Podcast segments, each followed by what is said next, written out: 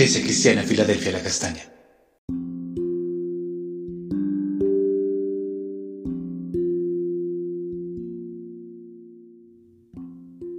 Amada Iglesia, Dios te bendiga. Continuamos con nuestro tiempo devocional y vamos a estar estudiando Proverbios capítulo 9 versículos 7 al 9 que dice así. El que corrige al escarnecedor se acarrea afrenta, el que reprende al impío se atrae mancha. No reprendas al escarnecedor para que no te aborrezca. Corrige al sabio y te amará. Da al sabio y será más sabio. Enseña al justo y aumentará su saber. En el día de hoy estaremos hablando de rechazar o recibir la sabiduría. Durante esta semana hemos estado estudiando la invitación que realiza la sabiduría a un banquete y continuando con este mismo tema, Salomón hace referencia a algunos grupos de personas que se encuentra la sabiduría cuando realiza su invitación al banquete. Y el primero de ellos es el escarnecedor. Es una persona que se burla de una manera cruel. Le gusta ofender, ultrajar, ridiculizar, insultar, aún crea calumnias a otras personas. Y esto lo realiza frente a grupos de personas. Y recordemos el ejemplo que nos presenta la Biblia en el Salmo 1 que dice así. Bienaventurado el varón que no estuvo en camino de pecadores ni en silla de escarnecedores se ha sentado. Por lo tanto, este ejemplo nos muestra cómo actúa el escarnecedor. Estas personas les gusta reunirse para hablar y terminan en conversaciones desagradables acerca del prójimo. A ellos aunque los alcanza la sabiduría porque ella va por las calles, las plazas, los sitios de reunión, a todos extiende su invitación, pero ellos la rechazan. Y su reacción, burlarse, criticar a la sabiduría, decir que no es verdad, que es locura, que sus enseñanzas son mentira y engaño. Y esto es lo que nos dice este pasaje. Muchas veces deseamos llevar la palabra de Dios a todos los que lo necesitan, pero en el camino, compartiendo su mensaje, encontraremos personas con estas características, aquellas que no aceptan ninguna verdad, contradicen todo con sarcasmo, ironía, ofensa y grosería. Y a estas personas ya se les ha dado el mensaje. Por lo tanto, no debemos permanecer insistiendo y tratando de debatir en conversaciones que no llevan a ningún objetivo. Lo que vamos a hacer es ganar su afrenta y su burla. Por lo tanto, podemos seguir orando por ellas, pero no perder nuestro tiempo allí. Y aquí el Señor nos enseña a ser entendidos aún al compartir su palabra a otros. Si hay personas que desprecian y rechazan su enseñanza con odio, debemos dejarlos a ellos.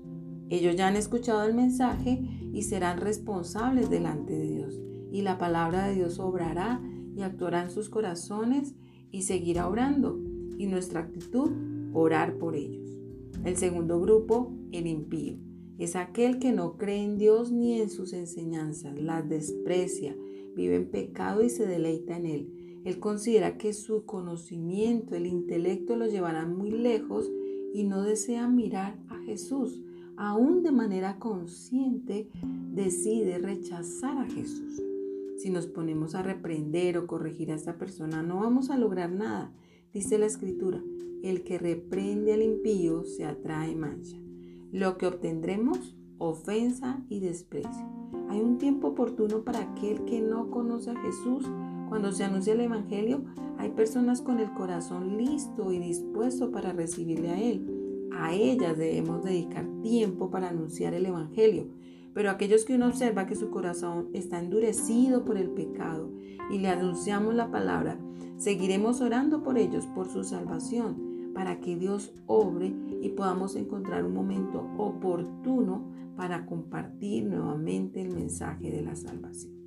Que el Señor nos ayude a enseñar su palabra sin temor y entender que Dios actúa de manera diferente en cada corazón y hay un tiempo específico para la salvación.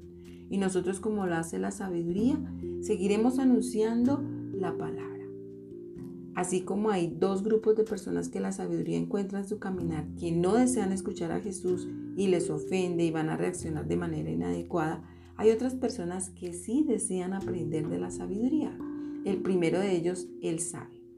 Qué hermoso encontrar grupos de personas dispuestos a aprender y conocer de Jesús con sed y anhelo por saber de su palabra.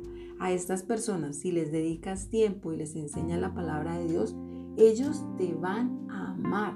Eso es lo que dice la escritura. Agradecerán el tiempo que les dedicas. Recibirán el mensaje, lo pondrán en práctica. Verás fruto en sus vidas, comenzarán a cambiar porque ellos desean conocer de Jesús. El tiempo que dediques al sabio será recompensado. Él se hará más sabio.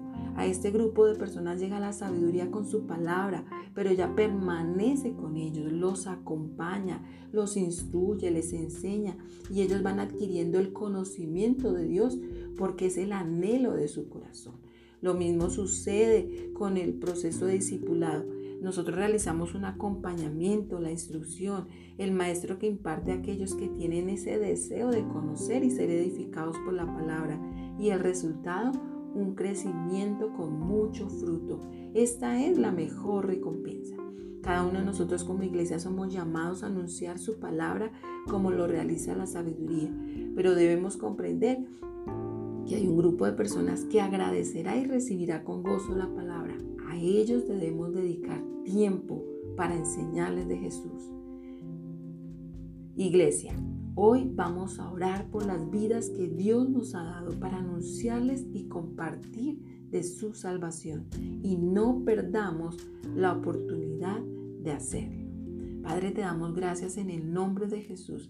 Y hoy queremos colocar delante de tu presencia a todas aquellas personas por las que estamos orando aquellas personas que desean conocer de ti, aquellas personas que aún vemos en sus corazones que de pronto no es el tiempo oportuno, pero que seguimos clamando por ellos.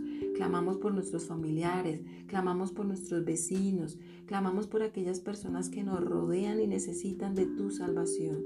Ayúdanos, Señor, para que así como hace la sabiduría, podamos seguir anunciando las buenas nuevas de salvación y llegar en el tiempo oportuno aquellos que te necesitan. Padre, ayúdanos a compartir tu palabra y no dejar de anunciar tu mensaje. Te amamos, Padre, en el nombre de Jesús. Amén. Amada iglesia, recuerda, Dios se ha establecido como una puerta abierta en el cielo. No dejes de anunciar y proclamar su palabra y también de hacer discípulos en tu casa, en tu trabajo y con tus amigos. Bendiciones en este día.